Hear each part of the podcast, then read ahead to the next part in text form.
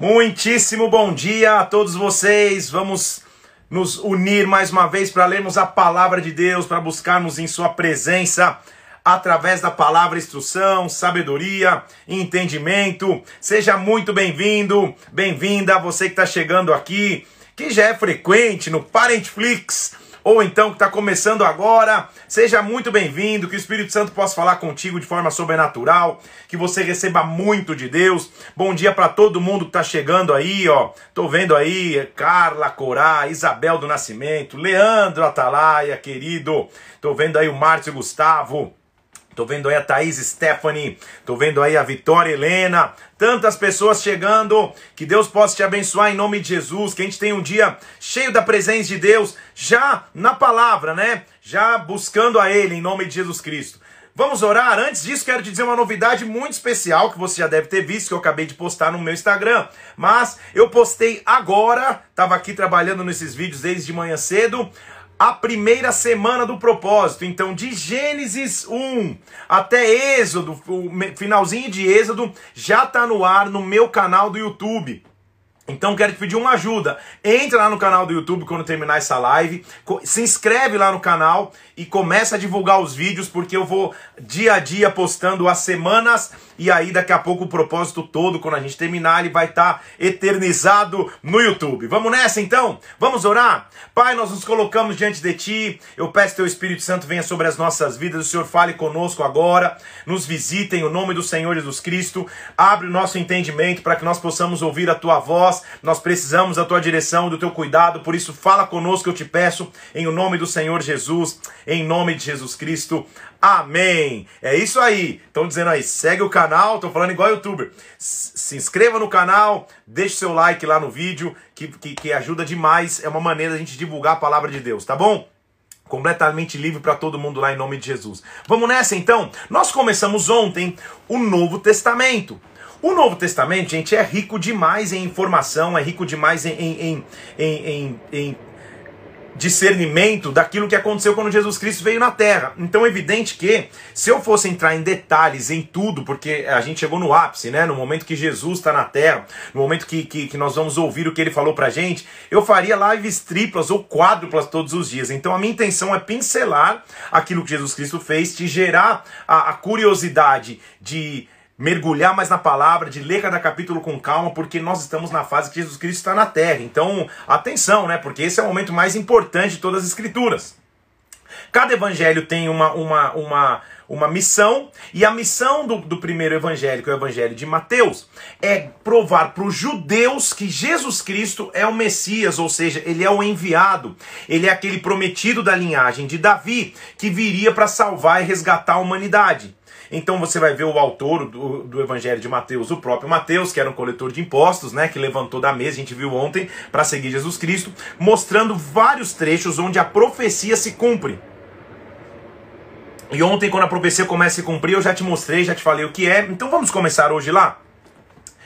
Logo de cara já começa um, um, Jesus Cristo respondendo uma dúvida muito importante, porque quando a gente estudou o Antigo Testamento, muitas pessoas ao lerem sobre a santificação do sábado e o sábado começaram a me mandar mensagens perguntando, pastor, então quer dizer que o cristão hoje em dia ele tem que guardar o sábado, ou seja, ele tem que no sábado não fazer nada?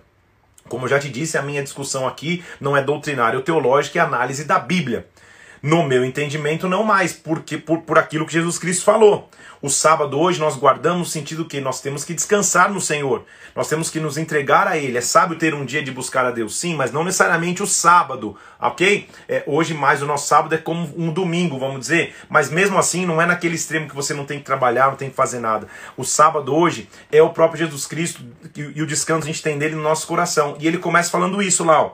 É, era um dia de sábado, versículo 1 do capítulo 12. E os discípulos passaram por um campo, estavam com fome, entraram para colher espigas. Isso aí deixou o fariseu maluco, porque o fariseu ele, ele, ele era na, na literalidade, ele era na, na no, no, frio da letra. E quando o fariseu vê isso, ele fala assim: como assim? Que absurdo! Como esses caras estão tão, tão trabalhando de sábado? Jesus Cristo responde para eles assim no versículo 3: Olha, vocês não lembram o que aconteceu com Davi? Lembra que Davi, isso está em 1 Samuel capítulo 21, versículo 6, só para você anotando aí as referências quando Jesus fala, tá? É, lembra quando Davi, os servos dele sentiram fome? Eles entraram no templo e comeram o pão que supostamente deveria ser consagrado? Vocês também não leram na lei que os sábados são dos sacerdotes? E quando eles violam o templo, eles ficam sem culpa, ou seja, o, o, o sacerdote ele tem é, é, é, é essa, essa essa brecha na lei, está em Números 28, ele está mencionando. Agora deixa eu falar para vocês, versículo 6. Aqui está quem é maior do que o templo. Então entendam, versículo 7. Entendo o que é misericórdia. Eu quero misericórdia e não sacrifício. Porque o filho do homem é o senhor do sábado. Então o que, que nós vamos começar a aprender? Os fariseus se preocupavam tanto com a lei que eles estavam deixando de, de olhar com os olhos dele que a lei estava se cumprindo. Porque eles estavam sendo legalistas. Quem está só preso na lei perde o que está acontecendo no momento. Então Jesus está dizendo assim, cara, vocês estão preocupados com o sábado, em cumprir o sábado ou não, e estão deixando de ver os milagres que eu estou fazendo, estão deixando de ver que as profecias estão se cumprindo. Então eu sou o Senhor do sábado. Então o sábado, o respeito ao sábado, acaba em, em, em entendermos que o milagre de Jesus Cristo, ou ter a presença de Jesus Cristo, ele é o nosso sábado. Eu quero dizer então que de segunda a segunda, ele é o nosso sábado. Não é só um dia específico que eu paro tudo para me lembrar dele. Eu me lembro dele todo todos os dias, eu descanso nele por todos os dias. Para provar que o que ele estava dizendo era verdade, ele entra na sinagoga, ou seja, o templo, o local de culto dos judeus, onde muitos fariseus estavam, e lá no, na sequência do capítulo ele cura o homem com uma mão ressequida. Então o homem está com a mão atrofiada lá, ele traz o homem para o meio da sinagoga e cura o homem. Era sábado, ninguém podia fazer nada no sábado. E aí que a gente chega nesse, nesse, nesse extremo, porque os fariseus, ao invés de darem glória, eles criticam. Criticam o homem por ter sido curado. Então, olha só que loucura. Quando a lei se torna mais importante que o milagre, quando a lei se torna mais importante do que a presença de Deus seria semelhante a um exemplo, sei lá, vou tentar usar um exemplo esdrúxulo, no meio de um culto, na hora do louvor, o pastor parar e orar para uma pessoa, ela ser curada, ou orar por um paralítico, ele começar a andar, e alguém falar, não, mas isso está errado, na liturgia do culto, os milagres são só depois da palavra, nós estamos no louvor ainda. Era mais ou menos isso. Então o que a gente tem que entender é que Deus faz coisas novas. Ele estava no sábado curando um homem. Curando um homem, mesmo assim, eles, eles, eles conspiravam contra ele, versículo 14, para lhe tirar a vida. Eles desprezaram o milagre e se apegaram à lei. Quando Jesus soube disso, se retirou dali. Saiu fora dali e falou: não adianta, não, não, não pelo jeito, esse, é, é, os fariseus não. É, para eles não tirarem minha vida, mas não vai ser com milagres que eles vão se convencer. Aí o texto continua e ele cura dois é, endemoniados, cegos e mudos, mas os fariseus de novo dizem que é uma blasfêmia. Olha o que ele está dizendo lá. Então, versículo 22, ele curou um endemoniado, cego e mudo, ele o curou. E a multidão se, se admirava, dizendo: será que esse é o filho de Davi? Deve ser sim o Messias. Mas os fariseus, ouvindo isso, murmuravam e está falando: não, ele expele demônios pelo poder de Beuzebu. Jesus vai falar: sangue de Jesus, eu mesmo. De, de, me dê paciência, pai. Porque se Senhor me der força, eu mato esses caras. Me dê paciência. Eu estou fazendo milagre. Eu acabei de, de, de, esticar a mão de um cara ressequida que todo mundo devia conhecer dentro da sinagoga. Eu acabei de curar um cego. O cara está enxergando e os caras estão dizendo que eu curo pelo poder de Beuzebu. Perceba como a lei nos afasta da presença de Deus. Como ficar preso em formatos, como ficar preso em liturgias e ficar preso na lei nos afasta do que o Espírito Santo está fazendo. Claro que temos ter ordem, decência, mas cuidado com a lei.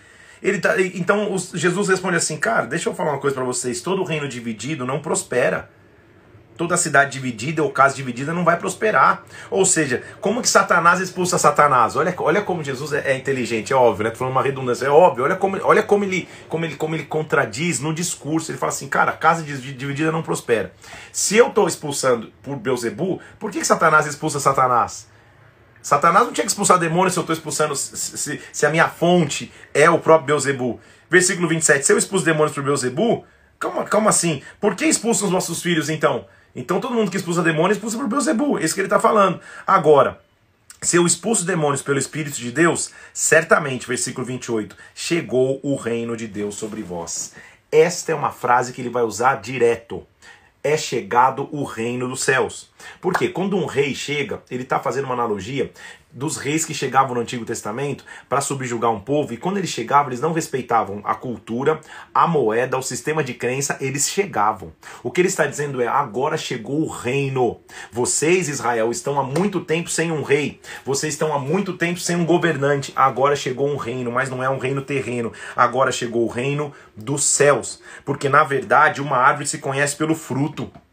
Ele estava dizendo no, capítulo, no, no, versículo 33, é pelo fruto que conhece a árvore, ou seja, vocês estão vendo os milagres, acreditem se quiserem, ou sigam se quiserem, mas vocês estão vendo os milagres, raça de víboras. Como que vocês falam coisas boas se vocês são maus? A boca fala do que está cheio o coração. O que ele está dizendo é, fariseus, não adiantava esperar ouvir coisas boas de vocês, porque na verdade a boca só fala do que está cheio o coração. Versículo muito conhecido. Ou seja, vocês estão me tratando assim porque o problema não sou eu, o problema é a essência de vocês, ok? Aí eles falam assim, não, então nos dá um sinal. Nos dá um sinal para entender quem você é. E, o Senhor, e, Jesus respondeu assim a partir do versículo 39: Vocês são uma geração má e adúltera, nenhum sinal vai ser dado senão do profeta Jonas. Olha como, de novo, a inteligência de Cristo, porque ele está falando com judeus que conheciam as escrituras e a lei. Conheciam, conheciam o Antigo Testamento. Então ele está batendo na lei. O sinal já foi dado em Jonas. Ou seja, se vocês são inteligentes e conhecem a história de Jonas, vocês vão lembrar que Jonas ficou três noites e três dias na barriga do grande peixe. Assim o filho do homem vai ficar três noites e três dias no coração da terra. Ele começou a dizer o tempo que ele iria ressuscitar. Então ele já está anunciando antes: eu não vou dar sinal nenhum, porque ele queria que ele fizesse algum sinal, seja ele qual fosse. Ele está dizendo: os sinais já estão aí, eu já estou curando, já estou fazendo, mas nenhum sinal vai ser dado a não ser o sinal de Jonas, ou seja, o maior sinal que eu vim fazer é que por três noites e por três dias eu vou ficar na, no, no, no seio da terra, ou seja, no coração da terra, e vou ressurgir. O que ele está dizendo aqui é, é a rainha do sul vai se levantar e uma geração vai a condenar. Ele está fazendo uma, uma, uma, analogia com a rainha de Sabá que veio buscar a sabedoria de Salomão. E aqui está aquele que é maior do que Salomão. Aquele que é maior do que Salomão. Então escutem, fariseus, porque está chegando diante de vocês aquele que é maior que todos. Aí ele continua, aí ele vai começar a falar de, em vários é, blocos, e eu vou passando, pincelando sobre eles. O primeiro é uma estratégia de Satanás, que é assim: quando o espírito imundo sai de um homem, ele é expulso. Ele está dando base para que as pessoas entendam. Ele anda por lugares secos, procurando onde repousar. De repente ele fala assim: Eu vou voltar para minha casa. Olha como ele, olha como ele é folgado, esse espírito imundo. Ele chama o local onde ele saiu de casa. Eu vou voltar para casa onde eu saí. E se ele volta e encontra a casa vazia, varrida e ornamentada, ele leva consigo outros sete espíritos piores do que ele. E eles habitam ali e o estado daquele homem se torna pior do que o primeiro. Então, frase de hoje aí, Mauro, se está assistindo, esqueci de te mandar. A minha casa está ocupada. Espírito imundo não vai voltar a encontrar minha casa vazia, arrumadinha, não. Minha casa está ocupada. Quando o inimigo bater na porta da minha casa, o novo proprietário vai abrir e o nome dele é Jesus Cristo. Ele está sentado no centro da sala e diz: Essa casa está ocupada. A minha casa está ocupada. Então o que ele está dizendo, fariseus? Ocupa a casa de vocês. O que, que adianta? Vocês estão arrumando a casa de vocês, está ornamentada, está tá arrumadinha. Mas esse espírito imundo vai voltar sete vezes pior.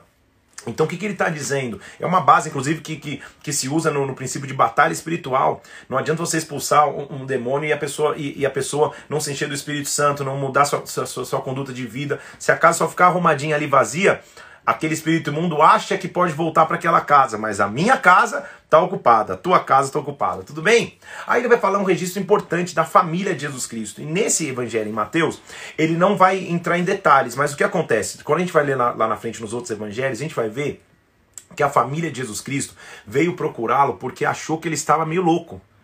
Então, na verdade, era uma interdição. É uma interdição. A família veio procurá-lo para dizer, cara, para disso. Então, por isso que você vai ver Jesus Cristo sendo tão ríspido. Então pensa, os fariseus já não queriam e a própria família agora está querendo interditá-lo. Lá vem ele, versículo 46. Jesus estava falando quando chegou a mãe dele lá fora. E os seus irmãos. Então ele já tinha irmãos nessa época, tá? Jesus teve irmão, só para você entender, tá? Então é, a mãe dele não é virgem, tá? Só para te dizer que, que, tem pessoas que dizem a Virgem Maria, ela não é mais virgem, ela foi virgem na época do nascimento de Jesus Cristo, ela já não é mais, tá? Só para te avisar, não foi mais. Jesus teve irmão, só para dar um detalhinho aí. Então falavam da Jesus quando chegou sua mãe e seus irmãos. Eles estavam do lado de fora procurando falar. E chegou lá os irmãos, ele está pregando, disse, ó, oh, seus irmãos estão lá fora, tua mãe também. E Jesus responde até meio risco, dizendo assim: Quem é minha mãe? Quem são os meus irmãos? Olha aqui minha mãe e meus irmãos. Qualquer um que fizer a vontade do meu pai, esse é meu irmão, irmã e mãe. Então o que ele está dizendo? Eu tenho uma missão e nem essa distração familiar, no caso dele, vai, vai, vai, vai, vai me impedir de fazer a minha missão. Porque a mãe e os irmãos queriam impedir, eu queria falar, não, calma, você tá, né? A gente viu crescendo aqui na carpintaria, calma que você tá. Nem eles estavam entendendo. Estão aqui comigo? Então Jesus diz, não é que ele despreza a família, mas ele diz, calma aí, a, a obra do Senhor na minha vida, ou o amor que eu tenho pela missão que eu tenho, é, vai acima, inclusive, dos meus laços familiares. Jesus Cristo tinha uma missão específica. Aí, nós vamos começar a partir do capítulo 13. Em alguns capítulos, ver a maneira principal que Jesus escolheu falar, que era em parábolas. Parábolas são analogias. Ele usa exemplos para contextualizar a sua mensagem, para que o, o, o, leitor, ou leitor, né, o ouvinte mais é, é, é, é, inculto possa entender, para que o ouvinte mais simples possa entender. Então ele vai usar coisas do cotidiano, ele não falava com linguagens rebuscadas, palavras difíceis, ele falava com coisas do cotidiano. Por dois motivos. Primeiro, para que a pessoa que, que não tem tanto acesso ao entendimento pudesse entender, ou seja, a sua palavra fosse acessível a todos. E, principalmente, para que ele falasse em códigos. Porque muitas das coisas que ele falava não era a realidade do fariseu. Ele estava falando em tanto código que você vai ver que muitas parábolas dele, quando ele terminava de falar, depois que passava um tempo em privado, os discípulos falavam assim: Senhor, nos explica de novo aí, que tipo, não entendemos nada, a gente não está entendendo nada, nos explica. Então vou te falar de várias parábolas de novo, pinceladas de várias. A primeira é do semeador. Conhecida parábola do semeador. Então, que ele diz que, que um semeador saiu para semear, pegou a semente, lançou a semente na terra. A primeira parte caiu na beira do caminho, logo foi consumida. As aves vieram e a comeram. A segunda semente caiu num, num, num, num, terreno cheio de pedras, rochoso. Como a raiz não era profunda, não deu. O sol a queimou. A terceira caiu entre os espinhos e os espinhos sufocaram a semente. Até que finalmente a quarta semente cai num solo fértil e bom e deu fruto a, 30, a 100, a 60 e a 30, ou a 30, a 60 e 100. A multiplicação de Deus. Então o que Jesus está mostrando é: o problema nunca é a semente, o problema é o solo. Tá comigo aqui? Quando você prega para alguém e essa pessoa não recebe, essa pessoa não escuta de Deus, o problema não é você que pregou, é o solo. Então a mudança tem que ser do solo. Ele está dizendo aqui, se você for olhar matematicamente, é um quarto, 25% só da semente é o que, é, é o que geminou.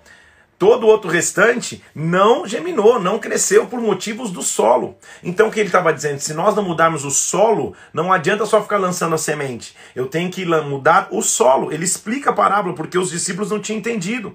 Os discípulos até perguntaram para ele no versículo 10, por que, você fala em palavras, ou em parábolas, perdão? Ele diz assim no versículo 11, ah, porque você, a vocês é dado conhecer os mistérios do reino do céu, mas aqueles não lhes é isso concedido. Ele está falando dos fariseus. Então ele está falando, vocês vão conhecer os mistérios. Ah, aqueles não vai ser concedido para eles, não. Então eu vou falar em parábolas que eles não vão entender nada. Eu vou falar para quem precisa entender. Tá comigo aqui? Por quê? Porque vocês são bem-aventurados, versículo 16. Os olhos de vocês veem e os vossos ouvidos ouvem o que os profetas desejaram ver e não viram. Meu Deus, que afirmação forte de Jesus Cristo. Ele está dizendo: lá os profetas que vocês viram lá atrás desejaram ver o que vocês estão vendo hoje meu Senhor, para pensar no privilégio que nós temos então. Porque nós somos a geração que conhece a história do antigo dos profetas, do novo enquanto Jesus Cristo esteve na terra, mas nós vivemos a dispensação do Espírito Santo, a continuidade do ministério de Jesus Cristo. Nós somos muito privilegiados. Então, a partir do versículo 18 até o 23, ele vai explicar o que era a parábola do semeador. Depois você lê com calma lá, ele vai explicar aquilo que eu acabei de dizer, cada solo, cada solo e por que cada solo não vingava, até que chega um solo onde a palavra vinga. Ele continua nas suas parábolas, ele fala uma outra famosa. Evidente que, meu irmão, cada parábola dessa daria uma live, cada parábola dessa dá uma pregação. Talvez até eu estou tendo uma ideia aqui de fazer uma série de pregações sobre as parábolas de Jesus Cristo, porque elas nos ensinam demais. A próxima é a parábola do joio. Joio era, era, é, é uma praga na plantação muito semelhante ao trigo, que ela se cresce e apega-se ao trigo, ou ao raminho lá do trigo, ao ponto que, que, que, que é quase que é quase impossível de separá-los. Então ele está dizendo: pegou o cara, um, um, um, agricultor, plantou uma semente boa na terra, a semente era boa, mas no turno da noite o inimigo veio e lançou joio, lançou uma praga. E elas começaram a crescer. Aí os, os servos daquele, daquele agricultor falaram: e aí, a gente arranca o joio? Ele falou, o joio? Ele falou: não, porque o risco de se arrancar o joio enquanto está crescendo é que você pode perder o trigo também. Então espera, vai chegar o dia em que eu vou fazer a colheita e aí sim o joio vai ser separado do trigo, o joio vai ser queimado, queimado no fogo e o trigo vai subsistir. Ele está falando então uma analogia clara de fariseus que estavam no meio do povo, aparentemente com, com, com, com aspecto de trigo, mas no final vão ser jogados no fogo. Esse é um ensinamento para nós até hoje. Às vezes você olha as circunstâncias e fala, cara, por que, que Deus não age? Por que, que esse joio continua crescendo? Calma, o dia da colheita chega, o dia da colheita vem. Já que ele está na linha de falar de sementes, perceba, primeiro ele falou de sementes no solo, no solo difícil e no solo bom, agora sementes ruins que crescem com as boas, mas vão ser separadas. Agora ele vai continuar na linha de semente, na parábolas de semente, e ele vai falar da semente de mostarda. Porque ele está falando para agricultores, percebe que ele está falando para o povão, para a galera ali. Fariseu não ia para o campo é, é, é, é, plantar, ele ficava na sinagoga estudando a lei, ele não ia para o campo. Então ele está falando para a galera que entendia. Ele está dizendo assim: o reino é mais ou menos assim, gente. É pequeno, ninguém olha, ninguém presta atenção. É uma semente de mostarda. Aí o cara pensou: é verdade, a semente de mostarda. Então comigo, como, como, como a, a, a maneira dele falar é inteligente. Hoje você estuda técnicas de neurolinguística, de, de, de oratória, de falar em público. Tudo está em Jesus Cristo. Estão comigo aqui? Tudo está no Senhor Jesus. Nada contra quem faz, quem vai buscar é, é, é, é, aprimoramento, tem que buscar mesmo. Se você tem dificuldades, quer falar, busque. Mas entenda, tudo começa em Jesus Cristo. Ele estava usando a sua técnica, PNL, fica no chinelo, neurolinguística, programação neurolinguística, fica no chinelo, porque Jesus Cristo estava falando ali já. Ele estava mostrando, ó, isso aqui, ó. Eu vou falar a linguagem que, que a galera vai entender. Não adianta eu ser o emissor se o receptor não entende, tá? Falando da, falando da linguagem da comunicação, não adianta. Então ele estava fazendo isso. Aí, ele vai dizer: a semente de mostarda é tão pequena, mas quando ela é plantada, versículo 32, ela é a menor das sementes, mas quando ela é plantada, ela se torna a maior das hortaliças. Ou seja, a semente só não cresce se ela não for plantada. É isso que ele está dizendo. Plante a semente. Não se preocupe com o começo do agora. Não se preocupe com o que está acontecendo agora. Só planta. Por menor que seja a semente nas tuas mãos, ela vai crescer. Aí ele vai continuar falando de, de, de como o reino vai avançar, usando a expressão do fermento. A maioria das vezes que o fermento aparece na Bíblia é, é, é, é relativo ao pecado, a coisa ruim. Nessa parábola, não. O reino dos céus é como um fermento que a mulher tomou, escondeu junto com a farinha e ficou tudo levedado. Então, olha como Jesus é muito maravilhoso. Agora ele está falando para a dona de casa, para a mulher. Para a mulher que estava ouvindo. Ele mulher, é igual. Sabe aquele, aquele pedaço de, de, de, farinha que você pega e deixa guardado até ele, leve, até ele levedar, junto com o fermento, até, até ele ganhar liga? O reino dos céus é assim: você deixa ele guardado, ele vai crescendo sem você perceber. É isso que ele está falando. Então ele está falando com a linguagem, quem podia entendê-lo. Jesus é maravilhoso demais, gente. Aí ele continua falando a explicação porque ele falou com parábolas. Ele diz: Eu farei por parábolas para que fosse cumprido o que foi dito pelo profeta. Versículo 35: Abrirei em parábolas a minha boca e publicarei a coisas ocultas desde a criação. Eu vou falar em parábolas para que o povo possa entender. Isso é Salmo 78. Ele explica a parábola do joio, continua dizendo agora que o que ele estava falando era um tesouro escondido.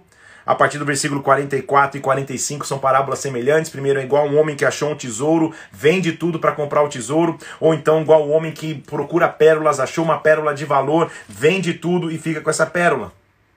Aí ele fala agora para o pescador, ele está falando para o povo.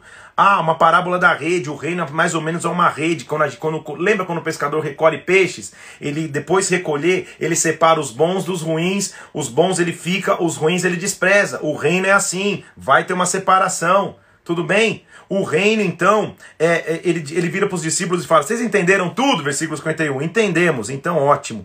Todo escriba versado no reino dos céus, ele tem no seu depósito coisas novas e coisas velhas. Olha que, que versículo lindo, 52, que ele está dizendo: todo cara que entende da lei, ele conhece as coisas antigas e as novas. Ele não, não despreza as antigas só pelas novas, mas também não, não despreza as novas por causa das antigas. Ele tem no seu depósito a união do antigo com o novo. Ele veio para unir o antigo com o Novo Testamento. Tudo bem? Jesus vai para casa E em casa ele imagina que, ele vai ser muito bem recebido. Mas a Bíblia diz que ele está ensinando lá no versículo 54, todo mundo está maravilhado com a sua doutrina, todo mundo está dizendo, meu Deus, vai ser demais o que, o, o que ele tem. Mas aí, versículo 55, sabe o que o povo diz? Não é esse o filho do carpinteiro. Não é esse o filho do carpinteiro. Não se chama sua mãe Maria, seus irmãos Tiago, José, Simão e Judas. Vou parar um pouco aqui, porque eu sei que eu tô, eu tô no modo aceleração, porque eu só estou no capítulo 13. Só para você entender. Não é esse o filho do carpinteiro. Gente, Nazaré é um lugar pequeno. Todo mundo sabe quem é o carpinteiro. Por que, que não falam o nome dele? Estão comigo? Porque na cultura judaica não se mencionava o nome do pai quando se tinha dúvidas em relação à paternidade. Deixa eu falar de novo. Sabe o que ele diz? Não é esse o nome do, do. Esse aí não é o filho daquele carpinteiro lá, aquela história meio mal explicada ali da mulher que ficou grávida sem ninguém saber? É isso que estão dizendo para ele. Então Jesus Cristo escutou dúvidas até se ele realmente era filho de quem era. E ele não era filho de José, né? ele era filho do próprio Deus mas ele, ele não deixou que as situações o definissem, que as situações o apertassem. Não é esse o filho do carpinteiro? E ficaram escandalizados com ele, ou seja, não, não de, desprezaram a ele. E Jesus falou assim: é verdade, profeta, ele tem honra, só não tem honra na casa dele. Acostume-se. E ali, o problema é, do, é o solo, não é a semente. Ele não fez muitos milagres por causa da incredulidade deles. Tudo bem? Quero te mostrar no capítulo 14 um dos dias mais difíceis da vida de Jesus Cristo. Vou te, vou te dizer por quê. João Batista era primo dele. Eles se conheciam desde que se mexiam no ventre. A gente vai ler isso nos outros evangelhos. João Batista é preso. Também Mateus não, não, não tem compromisso com dizer os detalhes. A gente vai ler depois os detalhes. E, e João Batista morre numa artimanha Herodes vê uma dancinha lá tal e entrega a cabeça de João Batista numa bandeja e a notícia chega para Jesus Cristo. Poxa, como, como Jesus Cristo na correria do seu ministério, indo para cima e para baixo, não pôde proteger a vida do seu primo. Jesus Cristo vai tentar ficar sozinho um pouquinho. Quando ele escuta a notícia, versículo 11, foi trazida a cabeça de João Batista num, num, numa bandeja. Os discípulos vieram, versículo 12, e anunciaram para Jesus. Quando Jesus ouviu isso, ele se retirou para ficar sozinho num lugar. Tipo, pô, deixa eu pelo menos chorar a morte do meu primo, deixa eu ficar em luta um pouquinho aqui. Mas as multidões, quando sabiam, sabiam disso, seguiam por terra. Multidão não deixava de seguir Jesus Cristo o tempo inteiro. Pensa numa agenda corrida, pensa num ministério cheio de coisa para fazer, é o de Jesus Cristo. Então a multidão o perseguiu, não deixou ele ficar quieto de jeito nenhum. Só que ao invés de ele mandar todo mundo embora, porque ele estava tendo um dia ruim, como todo mundo tem direito de um dia ruim, sabe o que Jesus Cristo faz? Versículo 14. Quando ele desembarcou, ele viu uma grande multidão, se compadeceu dela e curou os seus enfermos. Ele é maravilhoso.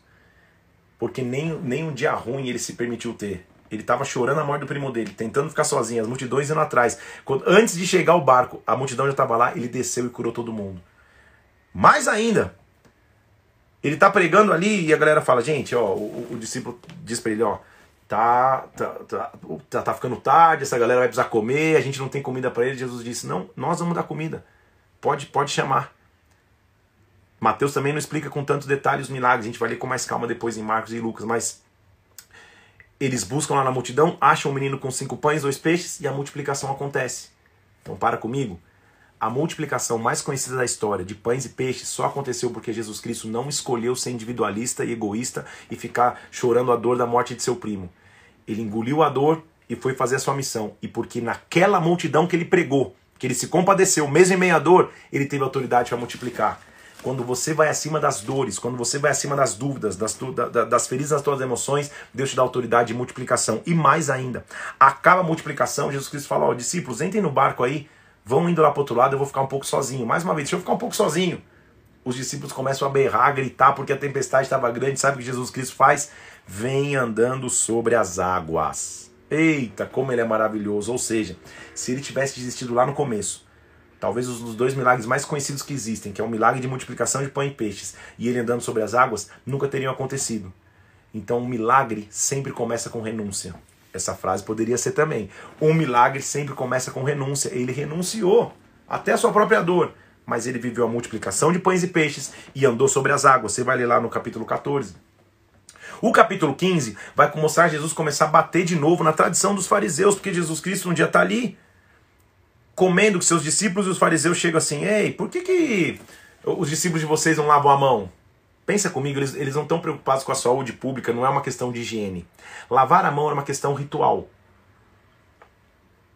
Era um, era um, era um ato ritualístico que mostrava que nós, somos, nós temos as mãos puras. Então, Jesus está lá com seus discípulos, eles não estão lavando as mãos, porque Jesus está acabando com essas formalidades da lei, porque ele conhece o coração. Não adianta você lavar as mãos se teu coração tá, tá, tá, tá ruim. Ele diz assim: tá, vocês estão preocupados com lavar a mão? Jesus responde: e o mandamento que honra teu pai e tua mãe, por que vocês não estão honrando? Ele já dá no meio já dos fariseus, ele fala assim, cara, vocês estão usando desculpa que o dinheiro que vocês têm é para oferta no templo e não estão ajudando os pais de vocês, versículo 5, que legalismo é esse?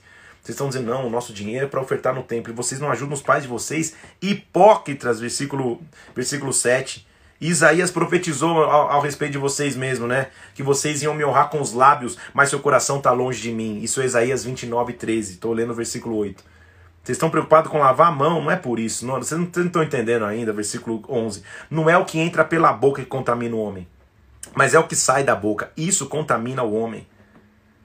Aproximando dele, os discípulos disseram: Você sabe que pegou pesado aí. Os fariseus se escandalizaram com o que você falou. Tá comigo? Vocês estão preocupados com lavar a mão? Ele respondeu: Ah, os fariseus estão preocupados. Deixa eu falar uma coisa para vocês. Versículo 13: Toda planta que meu Pai Celestial não plantou vai ser arrancada. Deixe os fariseus para lá, eles são cegos, guias de cegos. Se um cego guiar o outro, cairão ambos no barranco. Quero falar para líderes e pastores aqui. Às vezes você se desgasta no seu ministério tentando convencer um fariseu se ele não quer ser ao, ao passo que ele não quer ser convencido. Às vezes você passa e gasta tempos nos seus gabinetes de aconselhamento, ou, na, ou, ou, nas filas de final de culto quando elas existiam, ou nas suas mensagens de WhatsApp, tentando cuidar de pessoa que não quer ser cuidada.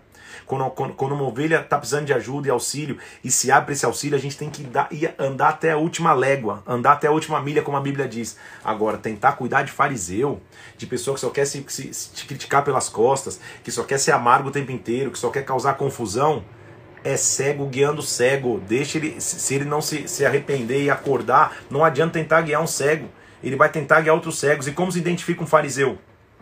Fariseu é aquele que só traz condenação para o outro. Fariseu é aquele, presta atenção, que fica nas entrelinhas criticando a igreja, criticando o ministério, criticando o pastor, criticando o reino de Cristo, criticando os pastores que nem conhece, criticando o apóstolo X da igreja tal que nem conhece, que perde tempo em esse tipo de discussão. Isso é fariseu. O antídoto contra o fariseu é aquele que está trabalhando. Quem está trabalhando na obra não tem tempo para farisaísmo. Quem está trabalhando, cumprindo escala, orando por pessoas, montando e desmontando culto, é, é, preparando culto na internet, editando vídeo, preparando post. Na... Quem está quem tá pregando o evangelho não tem tempo para farisaísmo. É isso que Jesus Cristo está dizendo. Nem, nem se preocupa com eles. Eles estão preocupados a gente está lavando a mão. Não é possível. Aí, aí vai, vai a emenda de um texto que é muito importante porque eles estão lá comendo esse, esse famoso pão que não lavaram a mão. Chega uma mulher cananeia, não é judia, ou seja, ela é da, ela é da, da região de Canaã, cananeia. Dos cananeus, os que estavam antes na terra. Estão comigo aqui? E ela começa a gritar: Senhor, cura minha filha, cura minha filha. E o Senhor meio que ignora. Os discípulos, inclusive, porque eram judeus, eles tinham esse preconceito contra um povo, contra o povo vizinho. Eles assim: Senhor, despede logo essa mulher, tá enchendo nosso saco aqui, a gente tá querendo comer em paz. E Jesus fala assim: Eu vim para os filhos da casa de Israel, não para ela. A mulher, quando escuta isso, ela fala: Senhor, me socorre, me socorre. Aí Jesus pega tão forte, porque ele usa a expressão que o judeu usava para o cananeu. Ele diz assim: não é bom pegar o pão e dar para os cachorrinhos. Olha que humilhação. Você fala: meu Deus do céu, Jesus está mostrando, eu vou mostrar onde está a verdadeira adoração no coração de alguém. A mulher não fala, cachorrinho, o que é que é? Não. Ela diz assim: Senhor, mas até o cachorrinho come da migalha do pão que cai eu preciso desse, desse pão, nem que seja da migalha. Jesus Cristo fala, eu jamais vi tamanha fé. Perceba que os maiores exemplos de fé até então que ele citou, primeiro é do centurião que a gente leu ontem, que não é judeu, e agora é da mulher canané, que não é judia. Sabe o que ele está dizendo? Enquanto os fariseus estão preocupados se lava a mão para comer o pão, aqui tem uma mulher de joelhos querendo comer a migalha do pão que eu tenho para oferecer. Para quem que eu vou pregar? Onde eu vou depositar minha vida? É isso que ele está mostrando. Então ele cura, ele cura realmente a, a, e ele responde a oração daquela mulher ele volta e começa a curar todo mundo. Ocorre uma segunda multiplicação de pães e peixes, agora para 7 mil pessoas. Sobram sete cestos, no primeiro sobraram 12. Os discípulos entram no barco para ir embora no capítulo 16 e esquecem de levar o pão. Como você esquece de levar o pão? E ele diz assim: cuidado com o fermento dos fariseus. E eles falam: Ih, Jesus está falando por causa do pão, gente. Esquecemos o pão. Vocês estão achando que estou falando de pão? A hora que eu quiser eu multiplico, mas levar o cesto dentro do barco significava eu preciso ter dentro do meu barco as evidências dos milagres que Deus já fez na minha vida para que o fermento de fariseu, ou seja, para que eu não fique petrificado só na, na, na, na frieza da lei, para que eu não fique só na frieza da condenação, para que eu não viva uma vida de aparência, adorando com os lábios, mas não com o coração. Eu preciso ter dentro do meu barco cestos que mostram que um dia ele multiplicou. Então, que me mantém longe do farisaísmo, ou seja, de viver uma vida só de aparência, de só viver uma vida com os lábios e não com o coração, é lembrar dos milagres que ele fez, é ter dentro do cesto aquilo que ele fez para minha vida. Quando eles chegam ali, acontece nos momentos mais emblemáticos, porque Jesus Cristo quer, ter, quer, até então não tinha se, se proclamado Messias. Ele, a lei mosaica não deixava ninguém se autoproclamar Messias que morreria a pedradas. Então ele não falava ser o Messias, para não morrer a pedradas, ele tinha que morrer na cruz. Estão comigo? Então ele chega para os discípulos e fala: gente, o é, que, que o pessoal está falando que eu sou? no capítulo 16, a partir do versículo 14. Ah, uns estão falando que você é o João Batista, outros estão falando que você é o Elias, ah, outros estão falando que você até pode ser Jeremias. Ele diz: Mas e vocês? Quem que vocês acham que eu sou? Pedro, que você vai descobrir cada vez mais que era o mais atirado de todos, o que falava e depois pensava. Ele diz: Eu sei quem você é. Você é o Cristo, o Filho do Deus vivo. Ele não fala você é o Jesus, você é o Cristo. Você é o enviado, você é o Filho do Deus vivo. Jesus olha para Pedro e fala: Pedro, não foi carne e sangue que te revelou isso. Foi meu Pai que está no céu. Você está vivendo por revelação. Agora, Pedro, deixa eu te dizer uma coisa. Você é Pedro. Teu nome é Petra. Né? Pe perdão, Petrus. Ou Petrus. Teu nome é Petrus. Mas é sobre esta Petra, sobre esta pedra que você acabou de ter revelação, que eu vou edificar minha igreja. E as portas do inferno não prevalecerão contra a igreja. Então a igreja, queridos, não está edificada sobre Pedro, está edificada sobre a pedra, Jesus Cristo. Tá comigo aqui? Entendeu a frase? Você é uma pedra, mas é sobre esta rocha que você acabou de dizer, esse Cristo, que eu vou edificar minha igreja, e as portas do inferno prevalecerão contra ela. Se você estiver sobre essa rocha, você vai receber as chaves do reino dos céus, versículo 19. Tudo que você ligar na terra vai ser ligado nos céus. Se você desligar na terra, vai ser desligado nos céus.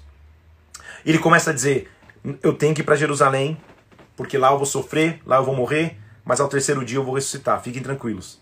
Pedro só para você entender como a, igreja não está construída sobre ele, porque ele vai dar revelação para exortação. Ele chega, Jesus, chama Jesus de lado e fala: Jesus, jamais, de jeito nenhum, eu vou deixar você morrer, isso não vai acontecer contigo. Jesus é tão tranquilo com seu grande amigo Pedro que ele diz assim: Aparta-te de mim, Satanás, não vem ser pedra de tropeço. Já imaginou? O mesmo cara que acabou de ouvir que, que, que, que, que era, um, era um cara de revelação, vai da revelação para exortação para mostrar sem Jesus Cristo, sem revelação de Jesus Cristo, ele não é nada. Estão comigo? Então a igreja está edificada sobre Jesus, não sobre Pedro, só para sanar tua dúvida. Ele diz: Eu vou sim. Na verdade, todo discípulo que quiser vir após mim, que pegue a sua cruz e me siga. Pega a cruz e me siga. Do que adiantaria o homem ganhar o mundo todo e perder sua alma? O que, que o homem daria em troca de sua alma? Ou seja, não é fácil, você vai pegar a cruz, mas a cruz não é o sinônimo de, de, de derrota, é o sinônimo de vitória. A cruz é o sinônimo de conquista. Ele falou, deixa, deixa eu é, ilustrar mais para vocês o que está acontecendo aqui. Pedro, Tiago, João, os mais próximos, vem aqui comigo. Vamos dar um, um, um passeio, vamos para um, um, um monte de poder. Quando eles chegam no monte, capítulo 17, o rosto dele se transfigura, ou seja, o rosto dele começa a brilhar todo mundo tá ali, o que, está acontecendo? Daqui a pouco, quando eles abrem o olho, tá Elias e Moisés junto. Você fala, cara, Elias e Moisés, o que, que tem a ver? Elias é a figura do mover profético no Antigo Testamento e Moisés é a figura da lei. Eles estão ali para mostrar que agora a lei e a profecia se resumem em Jesus Cristo. Ele é a união das duas coisas. Estão comigo? Pedro, que é aquele atirado que fala sempre, quando ele vê esse momento ali, o rosto brilhando, ele diz assim: Senhor, deixa eu construir uma tenda para cada um de vocês, vamos morar aqui para sempre. Jesus deve ter olhado e falado: Pedro, tipo, não me mata de vergonha, que vexame, porque ele nem responde. Quando ele tá, quando, quando Pedro ainda está falando, a Bíblia diz que enquanto Pedro ainda fala, vem uma voz que diz assim: Este é o meu filho amado, nele eu tenho prazer, escutem-o, escutem-o, escutem-o. Quem que está ouvindo isso? Pedro, Tiago e João já conheciam Jesus. Quem está ouvindo isso é Elias e Moisés. Você não entendeu? Eu vou te explicar. Na cronologia nossa, parece que isso está acontecendo uma sequência de tempo. No tempo Kairos de Deus, eu tenho um entendimento pleno de que Moisés e Elias, em algum momento, no meio de sua chamada, no meio de sua caminhada, viveram essa experiência para voltarem lá e caminharem com a consciência do que eles estavam construindo. Eu vou te provar isso na Bíblia porque lá em Hebreus 11 diz que Moisés olhou o sofrimento de Cristo e negou o Egito. Ou seja, ele negou o Egito porque ele conhecia Cristo. Moisés e Elias tiveram essa vantagem, esse privilégio. São homens que foram arrebatados, são homens que viveram igualmente dias, 40, 40 dias de jejum e de entrega para buscarem ao Senhor e ouviram dele e viram a sua face resplandecendo. Quando eles abrem os olhos, porque eles caíram ali quando ouviram aquela voz. Quando Pedro, Tiago e João abrem os olhos, eles já não veem mais ninguém, só Jesus Cristo. Na evidência de que agora não é mais Elias, não é mais Moisés, não é mais a lei, não é mais a profecia do Antigo Testamento. Agora tudo se centra em Jesus Cristo. Ele é a nossa luz, o rosto dele transfigurou e brilhou sobre nós. Continuando ali, eles começam a perguntar: Senhor, todo mundo está dizendo aí que, que deveria vir o Elias. Que história é de vir o Elias? Isso é Malaquias capítulo 4, versículo 5, tá? Os discípulos estão perguntando para lá no versículo 10. Jesus falou: De fato já veio Elias. Na verdade, ele já até veio, mas vocês não fizeram caso dele, não. Elias é o profético que prepara para o derramar apostólico. Elias é a figura bíblica de João Batista, o que veio para preparar o caminho do Senhor. Então não é que vai vir o Elias, tá? Não é que é, é, é, é hereticamente ou de maneira herege, tem pessoas que dizem que é, é, a reencarnação, porque isso não existe, tá? Depois eu vou te explicar quando, quando a gente chegar em Hebreus. a reencarnação de, de, de, de Elias e João Batista não é isso. É o espírito profético que agia em Elias vai vir de novo. Esse vigor profético está sobre nós. Nós estamos vivendo uma geração da profecia também. Ok? Estão comigo? Então não é o Elias, é o espírito profético viria e veio através de João Batista. Eles acabam essa conversa, esse bate-papo ali, eles, eles, eles, continuam curando agora e, e, ele mostra que cada vez ele tem mais poder. Chega um pai falando, cara, tem um, um, meu filho aí, ele cai no fogo, cai na água, ninguém consegue expulsar esse demônio. Eu fui, inclusive, apresentei para os discípulos de vocês e eles não conseguiram. Jesus falou, oh, geração incrédulo e perverso, até quando eu vou ficar com vocês? Tipo, Deus, me dá paciência, traz o menino aqui. Ele expulsa o demônio.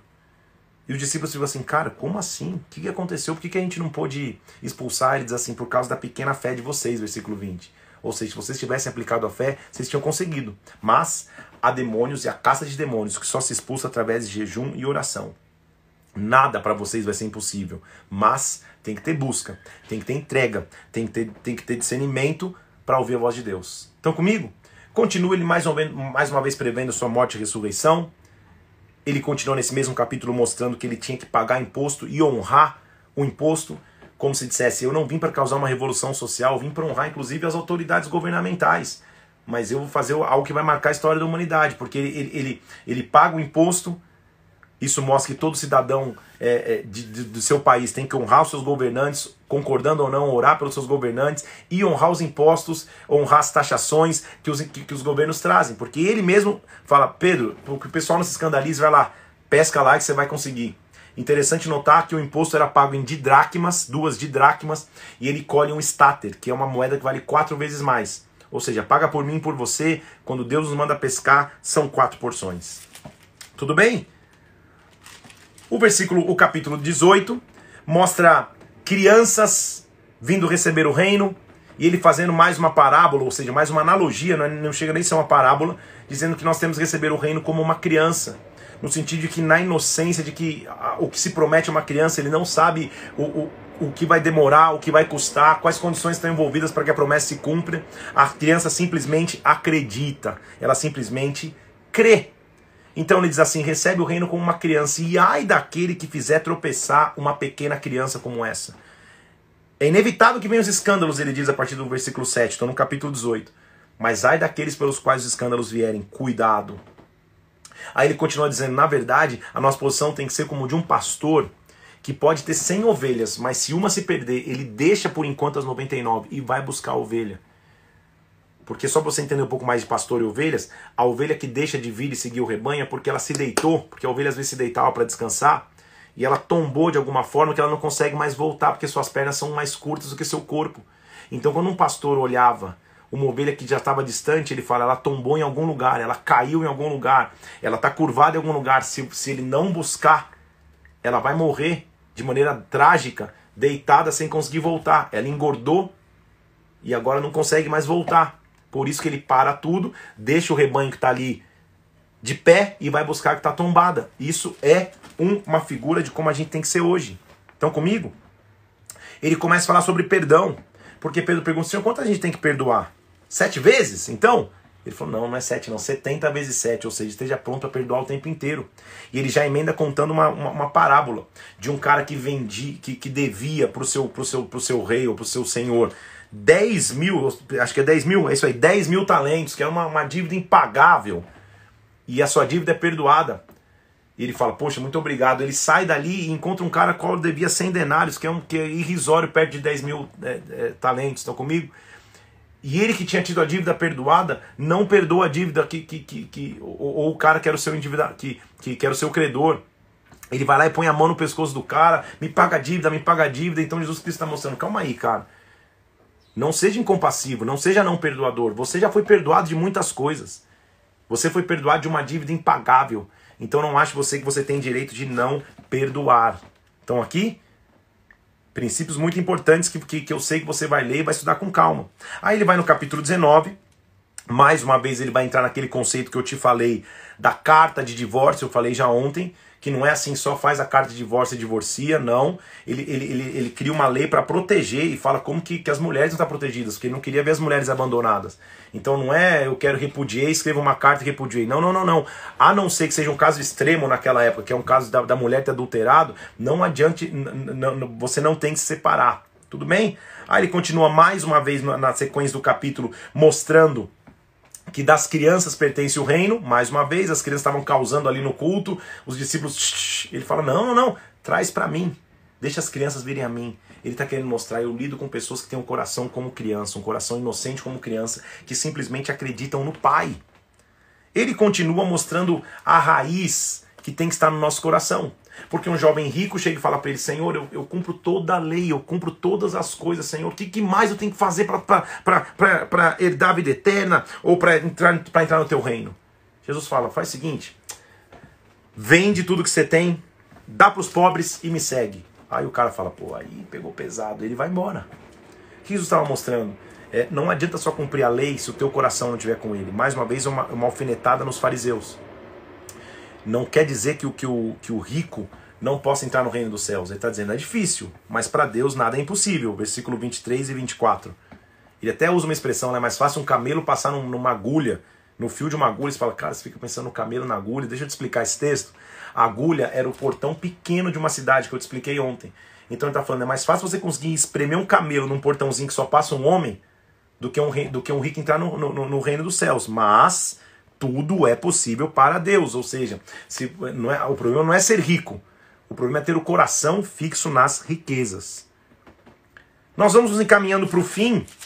Os últimos cinco capítulos de hoje, ele vai começar a mostrar, é, no capítulo 20, os trabalhadores da vinha, como esses trabalhadores deveriam ser. Então ele, de novo, faz analogia para o templo da época, faz, ele diz assim, chegou um, um, servo lá, contratou uns trabalhadores desde de manhã para eles trabalharem e cobrarão um salário.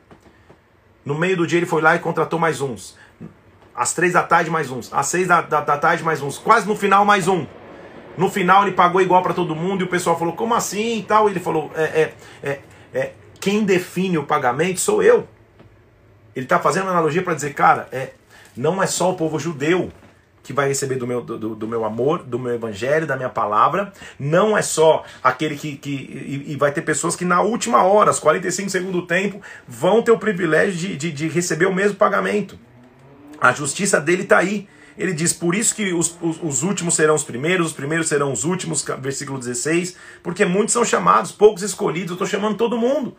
Mas poucos atendem a minha chamada. Ele continua falando que ele vai morrer, que ele vai se entregar, que ele vai para Jerusalém, ele vai preparando seus discípulos. Aí a história faz uma pausa, porque uma pausa até ridícula, porque a, a, a mãe, a mulher de Zebedeu, a mãe de Tiago e João, chega para Jesus e fala assim: Jesus, permita que cada um sente uma à tua direita, à tua esquerda, e fala: Meu Deus, vocês não sabem nem o que você está pedindo, vocês podem beber o meu cálice? Então o que Jesus estava mostrando, cara, na minha equipe, houve, houve ainda um, um, um, uma tentativa de divisão na minha equipe, no meu time, houve uma tentativa de, de dizer quem era o meu preferido, meu favorito.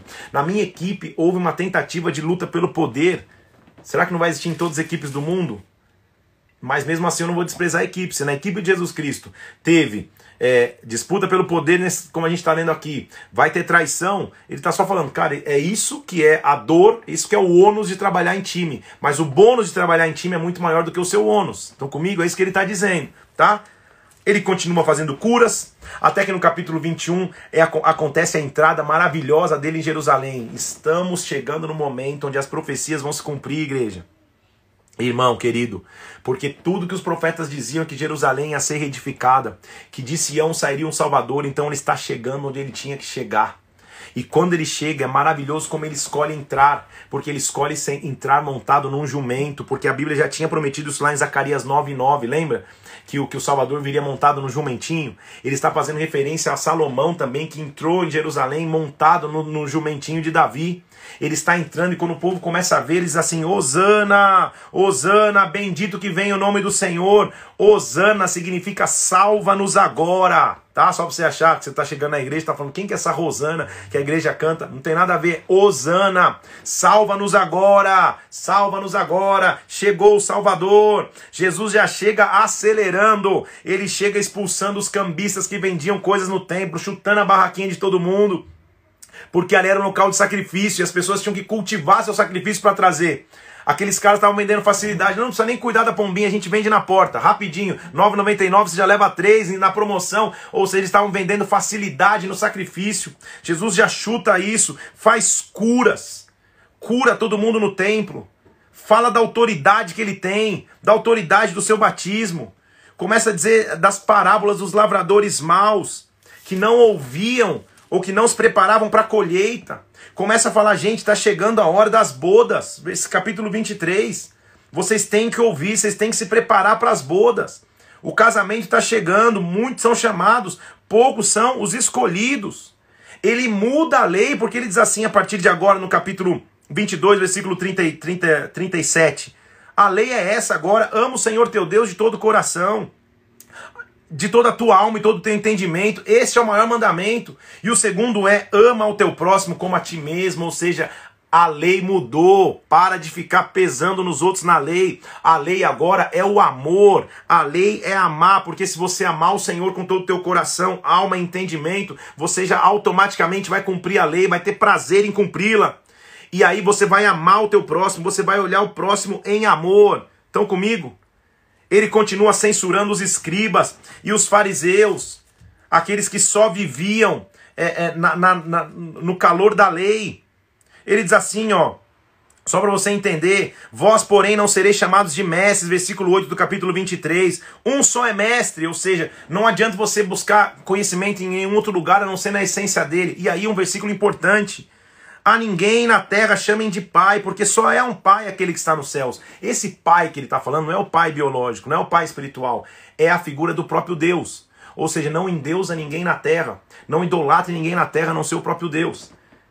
É pouco demais. Tem, tem, tem, tem, tem, tem, tem ovelhas que gostam de chamar o seu pastor, ô pai, ô pai. Não tem problema nenhum nisso, porque é a figura paterna. Porque pai é aquele que ensina, que direciona, que cuida. Não é uma obrigação, mas se você sente em paz chamar, não, não é isso que esse versículo está falando, só para te deixar claro, tá? Esse versículo está dizendo, não chama de pai, ou seja, não endeusa ninguém. A ninguém faça de Deus, porque só há um Deus, só há um Pai nos céus. Ele não está falando da nomenclatura Pai, tudo bem? Só para você entender isso, só para você, só você é, é, é, colocar em, os, os pingos nos is. Aí ele começa, a partir do capítulo 24, falar dos, de, de, do que aconteceria no final dos tempos.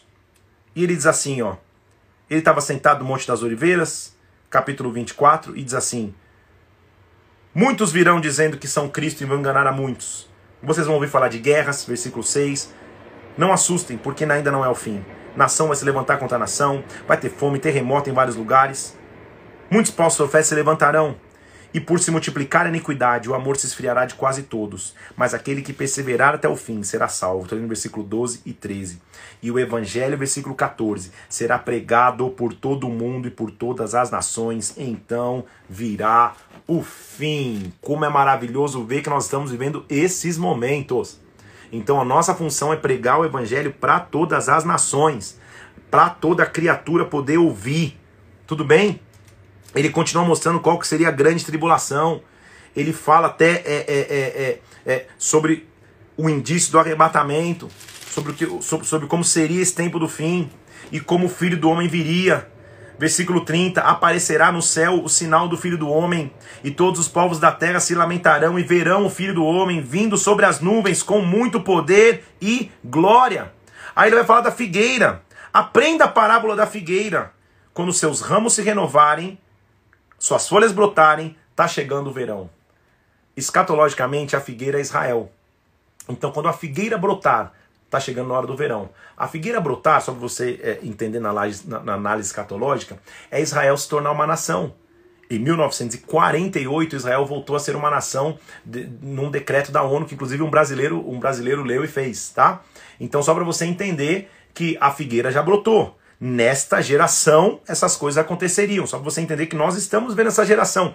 Quanto tempo vai durar essa geração? Não me pergunte por quê. Versículo 36. A respeito daquele dia e daquela hora, ninguém sabe, nem os anjos do céu, nem o filho, senão o pai.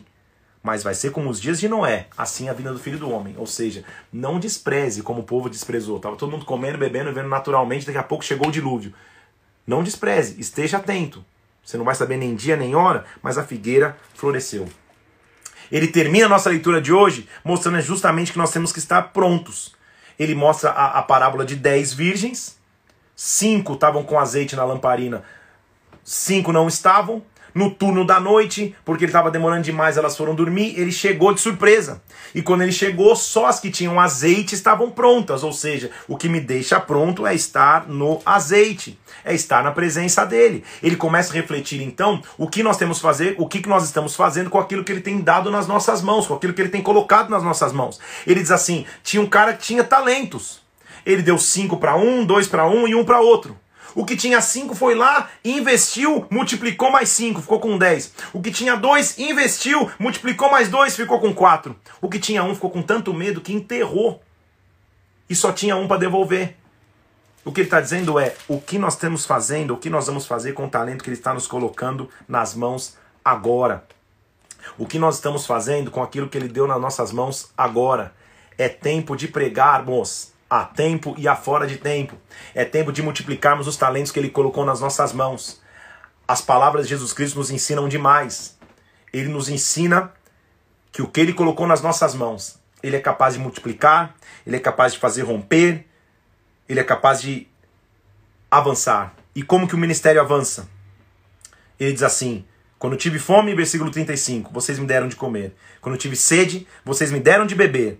Eu era forasteiro e vocês me hospedaram. Eu estava nu e vocês me vestiram. Eu estava doente e vocês me visitaram. Eles falam, como assim? Eu não entendi nada. Ele diz assim, quando que a gente te deu, te deu para comer? Quando a gente te deu de beber? Vocês não lembram? Ele falou, em verdade eu vos digo. Quando vocês fizeram aos pequeninos irmãos, vocês na verdade fizeram a mim. Ele termina o capítulo 25 mostrando isso. Que quando nós estamos fazendo a obra de Deus na terra, nós estamos fazendo a Ele. Então nunca caia no engano de falar assim, ah, tá pesado demais o ministério, ah, por que, que eu tenho que trabalhar, por que, que eu tenho que cumprir escala, por que, que eu tenho que ir no culto? Quando você está fazendo isso, está fazendo para o próprio Senhor. Nós estamos nos tempos do fim. Quanto tempo isso vai durar? Não sei. Mas o que nós temos que ter agora na cabeça é o que eu faço, eu faço para eternidade. Cada escala que eu cumpro, cada pregação que eu preparo, cada live da Bíblia, eu faço para eternidade. Amém? Vamos mergulhar no Novo Testamento? Jesus Cristo é a nossa essência. A minha casa está ocupada. Essa é a nossa frase de hoje. A minha casa está ocupada. O inimigo, quando tentar voltar com, com, com tentações, com, com, com tragédias, com opressões, ele vai ter uma surpresa. Quando eu abrir a porta, tem alguém que mora lá dentro. A minha casa está ocupada. E tudo que eu estou fazendo é para eternidade. É cansativo? Demais. Demanda preço? Demais. Seria muito melhor, às vezes, você ficar em casa assistindo Netflix do que cumprir uma escala, do que estar tá duas vezes domingo, por exemplo, na igreja aqui em Brasília, de manhã e noite trabalhando. Humanamente seria. Mas o que você está construindo para a eternidade? Eu quero ouvir, quando chegar na presença dele, que quando pessoas tiveram fome, eu alimentei, tiveram sede, eu dei de beber, tiveram nus, eu dei de vestir. Eu preguei a palavra quando ele me chamou a pregar. Que você seja assim também, em nome de Jesus Cristo. Amém? Que Deus te abençoe. Que o Espírito Santo venha sobre você. Tá demais nosso propósito. Hoje é o dia 79 de 100, ou seja, amanhã é de 80. Os primeiros dias, a primeira semana já tá no YouTube. Divulga, começa a seguir, se inscreve, dá um like lá nos vídeos, porque você vai ser muito abençoado voltando a entender o que a gente está desde o começo. Deus te abençoe. Até amanhã. Vamos mergulhar, continuar mergulhando no Novo Testamento. Um abração, fica na paz de Cristo aí.